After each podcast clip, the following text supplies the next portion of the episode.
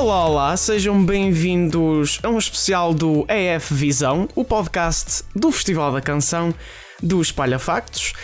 Esta semana começou a jornada portuguesa para chegar a Roterdão, nos Países Baixos, para participar, esperemos nós, na Eurovisão deste ano. Começou este sábado a primeira semifinal do nosso Festival da Canção, onde se apuraram 5 das 10 participantes para a grande final de 6 de março. Sendo que, por ordem de atuação, as 5 canções que conseguiram chegar à final foram Love is on My Side, dos Black Mamba, com o autor Tatanka, Na Mais Profunda Saudade, cantada por Valéria, de Elder Moutinho, Dia Lindo, cantada por Fábia Maia, que também foi a autora da canção, Saudade, de Caretos e Romeu Bairros, tanto na performance como na escrita da música, e Contramão, cantada por Sara Afonso, com o autor sendo Filipe Melo. Ora, as músicas não tiveram uh, uma ordem de apuramento, ou seja, a RTP divulgou o apuramento destas cinco canções aleatoriamente, só vamos saber depois do festival acabar qual foi a sua ordem. Foi uma votação 50-50, 50%, do júri escolhido pela RTP e 50% das chamadas do público. Já vamos falar disso tudo e muito mais. Agora é questão de apresentar o painel que está aqui comigo três ilustres membros da equipa do Espalha Factos, três grandes festivaleiros. Começamos pela diretora do Espalha Factos, Carolina Correia. Olá, Carolina. Olá. O nosso editor, Paulo Barros. Olá, Paulo. Olá.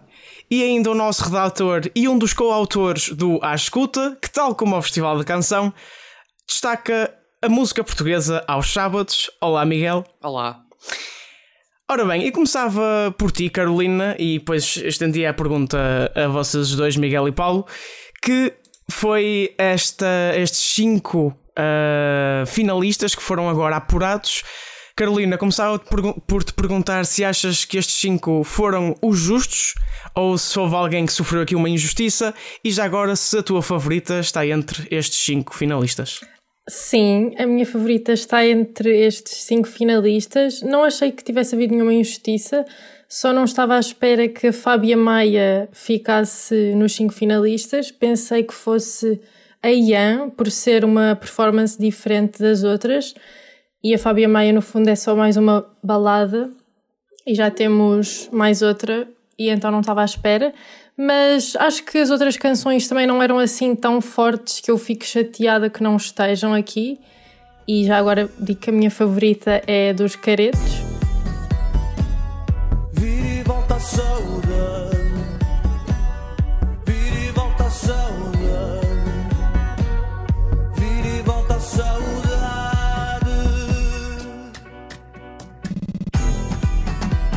Portanto, Acho que está tá bem ali na final, com boas hipóteses. Foi uma música que esteve, aliás, acho que foi a única música que esteve nos top 5 trendings de Portugal, o que é uma coisa, pronto, vamos, que é um favoritismo forte. Também foi a mais vista no YouTube, esta atuação.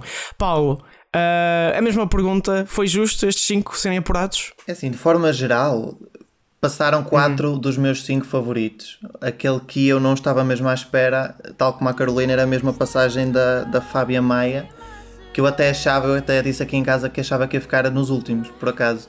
Para mim, de... juro, esta música, não sei porque das 20 deste, deste ano, foi assim Sim. a única que não que eu não consigo digerir assim bem, não sei porquê. Uh, e pronto, realmente a minha favorita é a Valéria. Trago na alma este canto, este silêncio quebranto, numa constante ansiedade Trago na voz a quimera da mais terna primavera, na mais profunda saudade. E Miguel Rocha, houve a Carolina a gostar da saudade, houve o Paulo a gostar da mais profunda saudade. Tu também tiveste alguma música que te deixou saudades neste Festival da Canção? Uh... uh... É assim, das, das cinco músicas que passaram, a, a minha favorita passou, que era a, a música Contramão, interpretada pelo Sara Afonso com, com a composição do Felipe Melo. Eu levo o acaso às costas, eu vou por vontade e perco a razão. Se o plano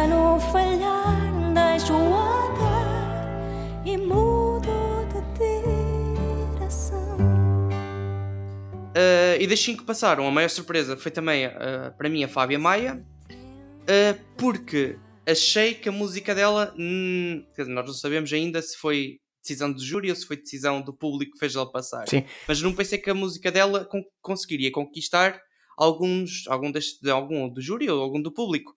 Porque é uma balada, primeiro, e depois a, a Fábia é uma excelente vocalista, mas não achei que. Uh, e de facto a música brilhou mais ao vivo do que em, que em estúdio, mas não achei que tivesse a capacidade de convencer, especialmente até porque a Fábia faz uma coisa que nem sempre é comum, ela canta com, com o seu próprio destaque com aquela e, e nota-se claramente e não achei que fosse suficiente para convencer, por isso, portanto fiquei muito surpreendido pela positiva até.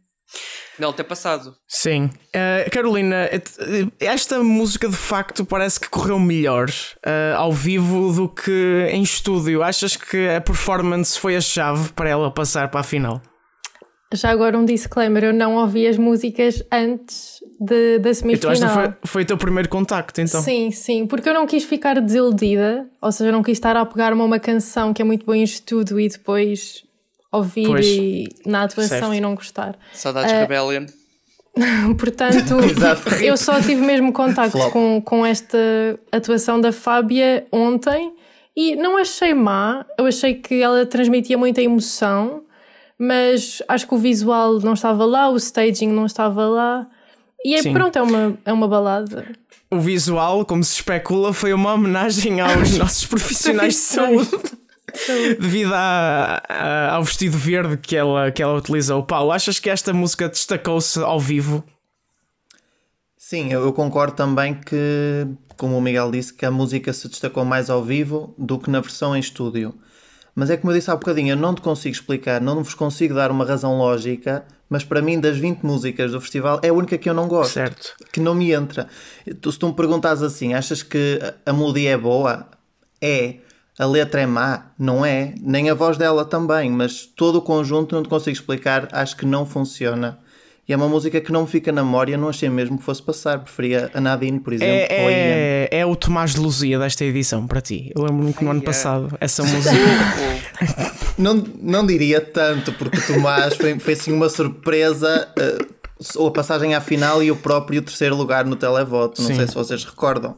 Não Sim. acho que a música seja má, como eu digo, acho que é uma questão de gosto pessoal. Ok. Uh, Miguel, esta, esta este novo hábito que é que também já se fazia na Eurovisão em si de não divulgar a ordem de, do apuramento deixa aqui o mistério de quem é que é de facto o grande favorito e quem é que está aqui só mesmo para encher a final. Uh, quem é que te parece que neste momento está mais à frente para ganhar o Festival da Canção destas cinco finalistas? Assim, em termos de voto de público, eu penso que os caretos e a saudade estão, estão à frente. Mas isso não significa nada. No passado também os, os Blasted Mechanism estavam com a música mais vista de todos, depois foi o desastre que aconteceu. Se na final isto pode virar, mas o staging deles é de todos o que já está mais preparado até para, para a Eurovisão. Estava, foi excelente, foi o melhor staging da noite. Se calhar a par da, da Valéria, mas a Valéria foi mais pela realização e pelas luzes. E, e acho que isso já conquistou o público até certo ponto. E depois, pronto, a música também fica no ouvido por isso, acho que os caretos são os grandes favoritos neste momento para o público. Para o júri, em, destas cinco, uh, eu acho que a Valéria terá uma grande hipótese de, de, de, conquistar o júri. Acho que a música dela é excelente, ela é uma excelente fadista. E depois o staging e as luzes, a forma como as luzes funcionaram, se se repetir na final, pode ser um, uma grande candidata a conquistar o júri. Na minha opinião. Carolina. Eu tenho um pressentimento que o júri. Uh, eu não sei, eu não sei, estou mesmo aqui só a, dizer o que é que eu acho. Que o júri uh, talvez tenha votado mais na dos Black Mamba.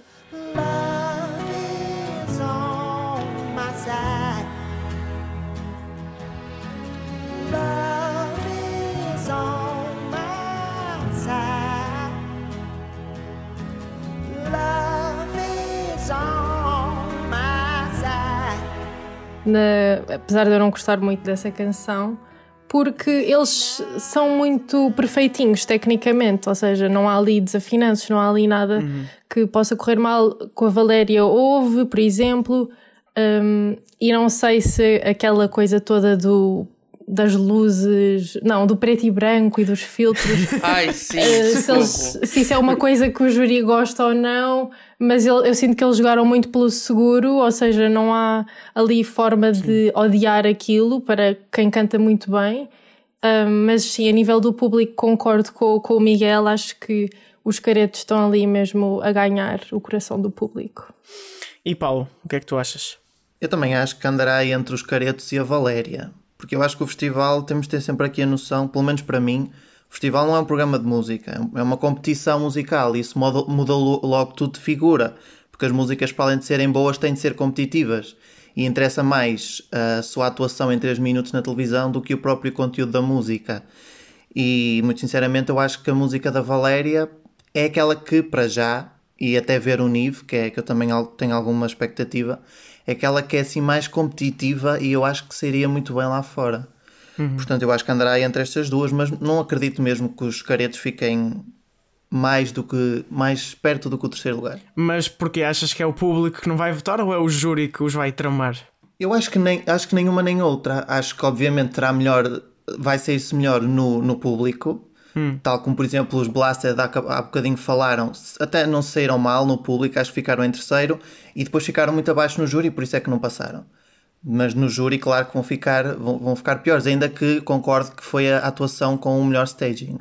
Sim, só para dizer que eh, o que aconteceu com este júri desta semifinal é que claramente os Black Mamba era uma música em inglês e a não, como é habitual, não foi prejudicada por ser inglês e isso dá também uma esperança ao nível na segunda semifinal que vai ter o mesmo júri. Na final aí é que já muda tudo, porque é júri regional de todas as regiões do país. Ahm, começava agora para falar daqui das nossas rubricas. Carolina, qual é que foi a maior surpresa e a tua maior decepção nesta primeira semifinal? A maior surpresa foi a atuação dos caretos, ok? Porque eu não tinha ouvido as músicas, como eu já disse, ah, e estava a ignorar as trends e tudo, a tentar Uhum. não ver nada. E fiquei super surpreendida, super surpreendida, lol, mas sim, fiquei mesmo surpreendida. Não estava à espera de uma coisa assim tão diferente, ah, porque todas as outras canções ach- achei um bocado o normal de jogar pelo seguro, baladas, etc, etc, musiquinhas. E esta su- surpreendeu-me mesmo. Ah, a maior decepção. Acho que não tive nenhuma decepção porque, pronto, não, não tinha Sim. expectativas. Sim, talvez o, o não gosto estético dos filtros do Black Mamba possam estar. Sim, porque- exato, eles são incríveis, mas aquilo estava muito, muito, muito fleiro mesmo. Pois. Não gostei. Paulo, qual é que foi a tua maior surpresa e a tua maior decepção? É assim, a minha maior surpresa foi a contramão. Eu já tinha ouvido as músicas todas, ok? Mas esta música não me tinha chamado particularmente a atenção. Ontem, ao vivo, hum, achei fantástico. Eu vi que houve, houve muita gente que comentou uh, que era um bocadinho sec e não sei o que, não sei o que. mais. Eu achei a atuação mais sóbria da noite. Uh, em termos de realização, de luz, estava mesmo muito bonito. Fez-me lembrar um bocadinho também a- a música que já foi escolhida em França. E eu gostei bastante. Mostrou-se perfeitamente quando uma pessoa tem experiência de palco, que isso se nota, principalmente quando são músicas mais vulneráveis.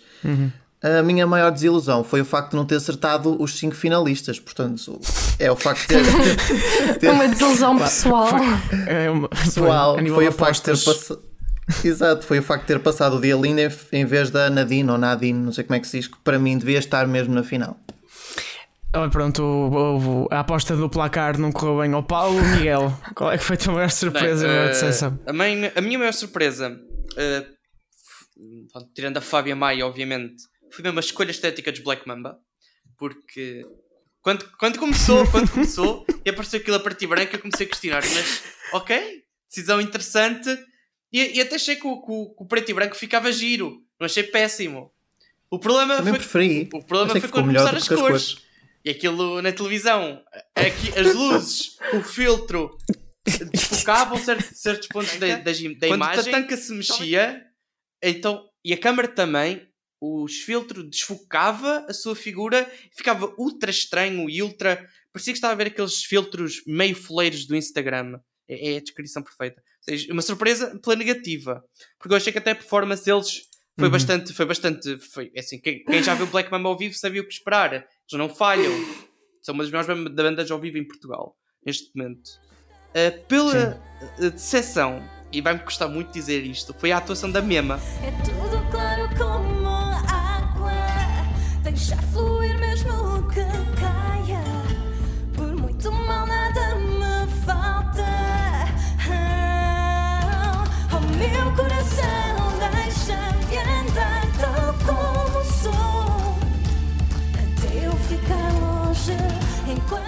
Quando ouvi a música da Mema em estúdio, eu, eu fiquei, ok, isto tem aquela vibe de vai ser o Conan Osiris ou o Filipe Sambá deste ano, vai passar à final, vai ter uma grande pontuação do júri e vai quase ganhar. Pois, eh, errei, errei muito grave essa. Eu fiquei com muita expectativa, porque eu gostei muito da versão de estúdio e, era, e a Mema, que é uma das, atualmente uma das, uma das cantoras com mais promessa em Portugal, com o Stereossauro, que é um dos grandes produtores neste momento em Portugal, especialmente no meio mais, mais alternativo. E depois, quando chegou ao vivo, epá, eu tenho muita pena, mas foi, não correu nada bem.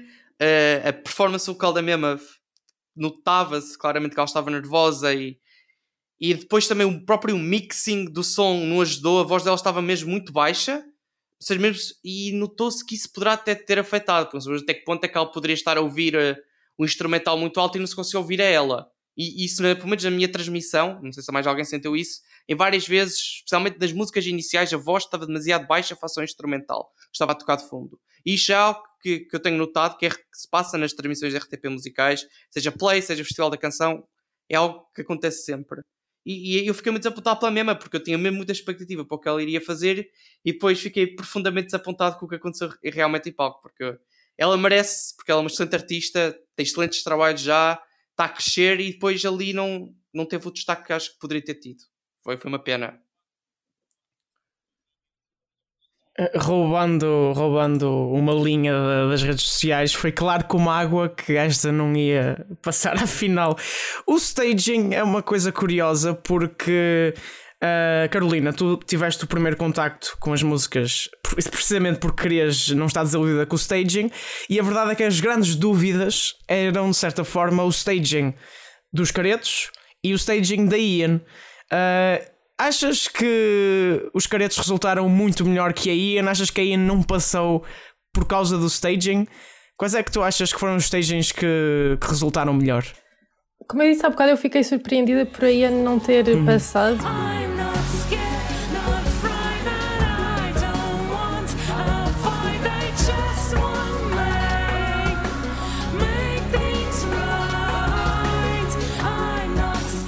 Porque eu achei o staging uh, diferenciador em relação aos outros. Achei uma coisa assim, hum. não tipicamente portuguesa. Uh, gostei que ela fizesse aquele espetáculo todo, mas achei um bocadinho too much.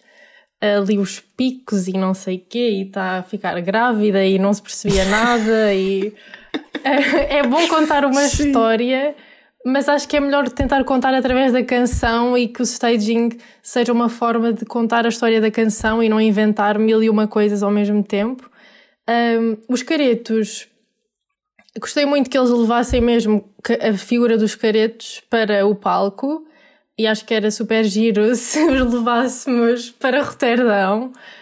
Um, mas achei que, por exemplo, havia, havia imensas luzes que às vezes não coincidiam muito bem com a música, uh, mas gostei do, do, esforço deles tentarem fazer coisas acontecer, animar a atuação, ainda que faltasse ali um bocadinho de dança, de movimento, que as luzes sozinhas não conseguem dar uh, à atuação. Uhum. Já agora, só para acrescentar que a, música da Ian, a letra, não tem nada a ver com a temática da, do staging, por isso é que... Já agora, os picos colegas, eram radiografias da, da, da, da, banda dela, ou de colegas dela. É isso, colegas da Casa da Música do Porto. Eu acho que quando e, nós não pronto. entendemos o staging e a Exato. atuação só por ver, não faz sentido, Sim. não é? Porque nós não vamos estar a ouvir Sim. a história da carochinha nós queremos é olhar Sim. e entender naquele momento e sentirmos Depois ela teve a oportunidade para se explicar e não, e não desenvolver muito também. Paulo, o que, é que, o que é que tu achaste das representações em palco este ano? Olha, mais uma vez, repetindo-me outra vez, aquela, o, para mim o melhor staging foi o da, o da Sara Afonso, uhum. mas também o da Valéria. Lá está, super sóbrios, são músicas que também não pedem grandes malabarismos, pedem que haja uma realização bonita que consiga acompanhar aquilo. Depois também os caretos. porque os Caretos e Ian foram os únicos que tiveram que se, que se vê que houve aqui uma preparação prévia para as atuações. No entanto, eu tenho aqui uma, uma pequena teoria no festival na Eurovisão que acho que vai prejudicar muitas músicas do género da dos Caretos, que é, já sabemos que há pandemia, já sabemos que provavelmente não vai haver público na arena, ou que será muito pouca gente. E portanto, as músicas animadas que ganham muito com a interação do público vão ser um bocadinho prejudicadas. E precisamente músicas como estas, que são mais intimistas, mais sinceras, ou então, como no caso da Valéria, que puxam mais pela, pela, tu, pela tua voz, acho que são músicas que se vão destacar completamente no palco da Eurovisão. Achas, achas que na Eurovisão quer, quer-se mais eh, ser introspectivo este ano do que an- abanar o bubum? Genial! Eu, eu acho que eu acho que lá em casa eu acho que lá em casa toda a gente quer ver ambas as coisas Sim. mas por exemplo nós estivemos lá em 2018 nós vimos que nas músicas mais animadas aquilo era uma completa festa e para quem está em casa isso também ajuda Sim. por exemplo a música da Finlândia que saiu agora há pouco tempo tem uma- lá uma parte da música que tem parece sons dos homens das cavernas que isso faz uma interação com o público isso é uma interação com o público que não vai acontecer portanto estas músicas que não pedem interação e que pedem uma coisa que na Eurovisão raramente acontece que é o respeito pelo silêncio este ano vai acontecer e portanto a Valéria ou por exemplo o Nive vendo o que é que ele vai fazer acho que seriam beneficiados nesse sentido Ok. Miguel, qual foi o staging que mais destacou, o melhor e pior para ti? Eh, eu, eu concordo, eu por acaso não tinha pensado e refiro já no ponto que o Paulo acabou de referir eu concordo plenamente com ele. Por isso, assim, o, sta- o melhor staging, como já disse, foi o dos caretos. Acho que estava estava no ponto para o que a música pedia, estava lá a figura deles, que me deixou um bocado com saudades de, de festas, mas pronto. De ser chocalhado, fazer. também tiveste saudades Carnaval. de ser Sim. chocalhado. Sim, mas aí já estou num estado demasiado alterado para saber o que é estar a ser chocalhado. Geralmente.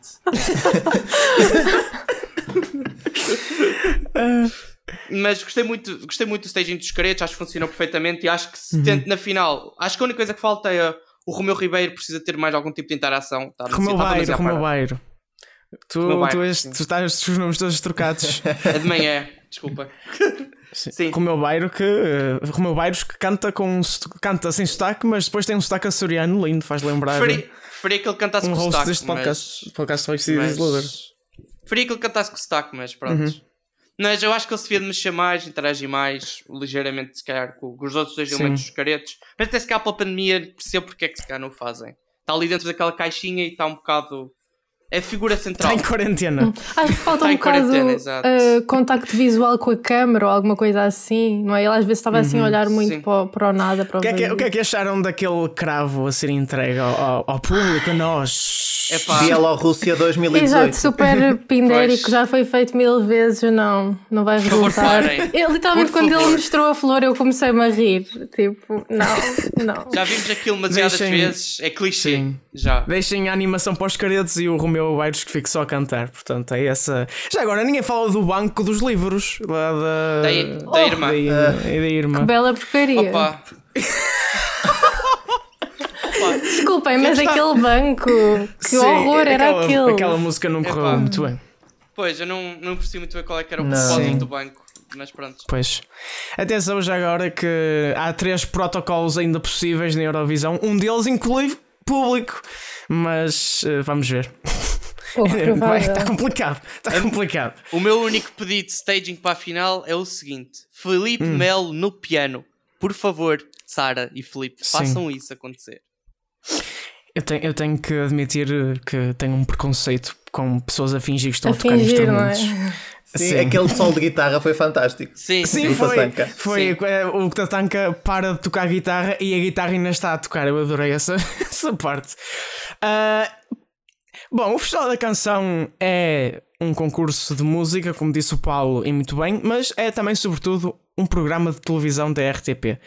Ahm, este ano tivemos uma semifinal sem público no estúdio, ah, com duas atuações. Uma que foi um regresso ao passado, com a Dora e Não Sejas Mal para mim. Não sejas mau para mim.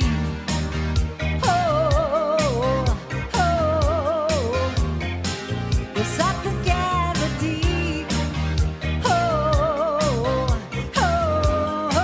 E também um cheirinho do futuro, que foi a, a nova canção da Elisa, que foi a vencedora do ano passado, ah, que é um tributo à sua querida Ilha da Madeira. Eu nasci do sol, longe dos Himalaias. Cresci girassol mesmo junto à praia. Se houvesse maneira de chegar aí, eu correria como nunca corri. Carolina, ah, o que é que tu achaste desta transmissão da primeira semifinal, incluindo também ah, os dois anfitriões? E ah, tudo o que decorreu entre o fim das atuações e o anúncio dos finalistas? Achei um bocado seca, sinceramente, uh, porque as atuações, pronto, já sabemos, atuações super rápido e depois mil e uma repetições, mas acho que os apresentadores não, não conseguiram cativar-nos. Por exemplo, a Sónia Araújo estava ali toda engasgada, não sei o que é que se estava a passar, estava super falsinha. Uh, os momentos que eu gostei mais foram os da Green Room, porque a Inês Lopes. Gonçalves uh, é muito natural a fazer as perguntas, muito divertida. Ao contrário da Sónia Araújo e do Jorge Gabriel, que são muito tipo tesos, muito. não fazem nada divertido. Sim. Parece que Estão presos ao papel. Sim, é, é- ao já, já, já não faz sentido, acho eu. Depois, adorei Uhum. as atuações da Elisa e da Dora. Foram das melhores Uhum. atuações, eh, foram gravadas previamente. Eh, adorei mesmo, foram momentos muito, muito, muito queridos. Depois, o que estava a acontecer até anunciarem os vencedores era o quê? Nada, não acontecia nada. Portanto, Sim. Paulo, Um, relativamente às, às, às atuações, em primeiro lugar, eu gosto muito que a RTP faça este recordar das músicas que já foram vencedoras, que são músicas que fazem parte das nossas vidas, que nós já conhecemos desde miúdos, eh, e portanto é muito interessante. No caso da, da Elisa, vai mais uma vez àquilo que eu disse, do facto do festival não ser um programa de música, mas uma competição. Por exemplo, se as pessoas pensarem um bocadinho, e se nós virmos a atuação da Elisa, acho que toda- a gente pode concordar de forma geral que foi uma boa atuação. É uma música bonita, uma música engraçada e não sei o quê. Agora pensamos, se esta música fosse concorrente, as coisas mudavam de figura, porque quando estamos a falar do festival, nós temos logo um judgment em relação àquilo que estamos a ouvir e pensamos logo no, nível de competitividade. E isso mostra logo como é o festival e, eh, e, o, que é que, e o que é que se pretende. Relativamente ao resto da gala, é assim, eu acho que foi mais fluida do que o normal. Uh, só que depois já sabemos que existe metade da gala que é para encher chouriços, não é? E portanto, pronto, aí a Green Room é interessante. Na Green Room destaco apenas quando a Inês estava a picar com o Filipe Melo, a dizer quase do género: tendo em conta o teu intelecto musical, como é que tu convives com a Eurovisão e se tens guilty pleasures? E acho que ele respondeu muito bem quando disse: não há guilty pleasures na Eurovisão, não é? A pessoa gosta, gosta, não gosta, não gosta. Uh, recorda o mas nosso sim, querido Conan Osiris. Um abraço ao Conan Osiris. Exatamente. Foi roubado. É o que eu destaco. saudades. Exatamente. Miguel, ficaste agarrado ao sofá depois das atuações. Ah, eu de- eu admito, eu estava a ver com amigos e isso ajudou, isso ajudou a segunda parte da gala a passar mais rápido. Mas Hum. estava a ver com amigos por chamada. Já aqui. Ah, distanciamento social. Com faz distanciamento Com todas as medidas de segurança. No Espalha Factos não há festas ilegais. Senão devemos ser cancelados. Ahm, e epá, a primeira parte da gala foi. avançou muito rápido, já sabíamos o que é que ia acontecer. Era, era, Uhum. pronto, era um combate de boxe para, para passar as, as votações. Depois a segunda parte foi, como o Paulo disse, para encher chouriços. No entanto, eh, é assim, sobre a dupla de apresentadores, eu acho que o Jorge Gabriel e a, e a Sónia. Suspiro longo. eh, Opa! Muito respeito pe- pelo Jorge e pela Sónia, mas não dá. Tem que. Não, faltava aquela chama de, de. E eu sei que, ok, estamos em tempos de pandemia, não há público. Tecnicamente havia público, havia as palmas falsas que apareciam de 20 em 20 segundos, mas eh, faltava, faltava a energia, faltava o divertimento. Que, por exemplo, quando vemos a Filomena Cautela e a, e a Inês Lopes Gonçalves nos Play, tem mais. Uhum. Fa- falta aquele divertimento que, que, que associamos à, à Eurovisão, ao Festival da Canção. Eh, Mas olha que eu acho que foi um público bem mais caloroso do que o ah, sim, habitual. sim, sim. O público Muito falso. sinceramente. Público falso. É os, eu digo sempre que é os movos lá atrás. E, Faz lembrar uh, os velhinhos da- dos programas da manhã. sim, sim. É tudo muito. te- Quer dizer, o próprio lá estive, já lá estive também. É, há ali uma tensão que eu não percebo. Os fãs do festival são tão animados, tão Sim. fervorosos, mas ali adotam uma postura muito séria. Para ser bem na televisão, se calhar. Não somos demasiado fervorosos. Pois, é assim, assim, eh, de alto gabarito? Exato. E depois, eu gostei, eu gostei, eu gostei muito da, da, da prestação da Elisa e da, da Dora. E um- A Dora continua uma rainha, 35 anos mais tarde. Ah, e a Elisa, antes eu gostei muito da Elisa, ah, já tinha ouvido a música, é muito fofinha. E, e notei que, hum, notei, e foi bastante interessante observar que ela estava muito mais confiante agora nesta prestação, apesar de ter sido pré-gravado, que estava há um ano atrás, quando interpretou o Medo de Sentir. Foi, foi Uhum. muito engraçado ver essa evolução. E até em frente da câmara, depois na entrevista que passou, ela estava muito mais confiante e muito mais confortável. Achei engraçado. E que mostra Uhum. a evolução de uma pessoa. Nós que falámos com a Elisa eh, há um ano atrás, mais ou menos no Fita Isoladora, eh, e é uma conversa muito agradável. eh, vão, vão ouvir, não só por ser o podcast do Fita Isoladora, mas também porque de facto a Elisa é uma excelente artista. Ora bem, esta, esta onda de críticas que aqui se fez, eu perguntava só para terminar se tem alguma ideia de como é que a RTP pode transformar a segunda parte de Encher Chouriços numa parte mais agradável de televisão. E Carolina e, Carolina e Miguel, vocês disseram críticas aos, aos apresentadores. A RTP tem este método de ter uma dupla na semifinal 1, outra dupla na semifinal 2 e uma dupla que é tipo os MVPs na final, que é a Filomena Cautela e o Vasco Palmeirim. Ah, achas que a RTP devia mudar este método? Devia mudar o estilo de apresentação? O que é que tu achas que a RTP pode fazer para tornar as semifinais mais interessantes? Eu acho que tem a ver com o guião, não é? Porque, no fundo, a Sónia e o Jorge Gabriel estavam ali muito presos ao- guião e talvez mudar o guião fosse a, sol- a solução. Olha, rimei. porque, por exemplo, a Inês Lopes Gonçalves é muito mais natural também porque tem essa liberdade. E eu sinto que se calhar o guião deles está ali muito. E agora vamos nananã, e agora vamos nananã. E precisam de trazer aqui outras coisas, tal, talvez trazer alguma reflexão, não sei, fazer outro Sim. tipo de, de afirmações, não sei, mudar ali o guião um bocado. Paulo, tu se calhar é o que tens mais contacto com eh, finais eh, de outros países. Há, há alguma ideia de, outros, de outras finais nacionais que possam inspirar a RTP?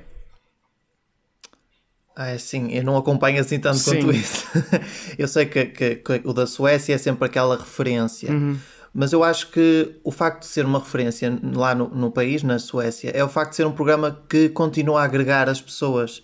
Ahm, eu lembro-me, por exemplo, que no, no ano em que o festival foi aqui em Portugal, a arena da final do festival da, da Suécia era para aí o dobro do nosso Mel Arena e estava completamente cheia. Portanto, existem países onde o festival continua a ser um meio agregador de várias gerações e o nosso, a partir de 2017, começou outra vez a fazer isso. E ainda é um caminho, portanto, o caminho faz caminhando. Miguel, um último comentário sobre esta Eu, transmissão. eu concordo com aquilo que a Carolina referiu sobre, sobre estarem demasiado presos ao guião. Acho, acho que isso é particularmente notável no Jorge e na Sónia. Não, por exemplo, na, na, na Filomena e no Vasco Palmeirense não é nada notável. Por isso acho que é só uma questão de, de química e uma questão de o quão presos que estão ao guião para esta situação. Uhum. Se calhar aí está, o Jorge e a Sónia se calhar estão mais confortáveis num ambiente mais de dia do que deste, deste Festival da Canção. Por isso acho que nesse sentido o guião de facto deveria merecer alterações. E depois acho que também se podia hum, complementar porque se eu, eu agora não vou enganar no nome, a Joana Martins, que, que estava, que estava a fazer eh, diretos para as redes na, na RTP, para a RTP e para o Festival da Canção, poderia haver alguma forma de trazer essa interação com o público mais para a transmissão, se calhar, Ah, porque isso era giro. É, Ela Exato. apareceu no início, mas Foi- não se apercebeu que estava em Foi direto. nem como ano passado. Nem não Como se ano apresentou. passado, Parece que houve ali uma falha de comunicação. que, que colocaram ao início, eu lembro perfeitamente disto, colocaram ao início da transmissão uma, uma parede com os fãs que estavam numa chamada Zoom Sim. e depois aquilo não apareceu mais na transmissão e ficámos todos a questionar porquê. E aqui foi um bocado igual. A Joana Martins é super engraçada, super dinâmica, mostraram no início e depois até ela nem sequer falou porque houve ali o problema de conexão. E depois, pronto, sabíamos que aquilo existia, mas nem sequer houve mais eh, transmissão com ela. E se calhar trazer isso Por exemplo, eles este ano incluíram os fãs a, a apresentar os artistas e foi uma, tem uma ideia bastante gira. Ah, e se calhar trazer os fãs ali com o Jano Martins cá mais um bocado tinha sido uma ideia mais gira para a Sim. segunda parte do que encher chouriços com recap atrás de recap. Num, num festival à distância notou-se que a RTP ainda não sabe comunicar à distância com os espectadores, não é?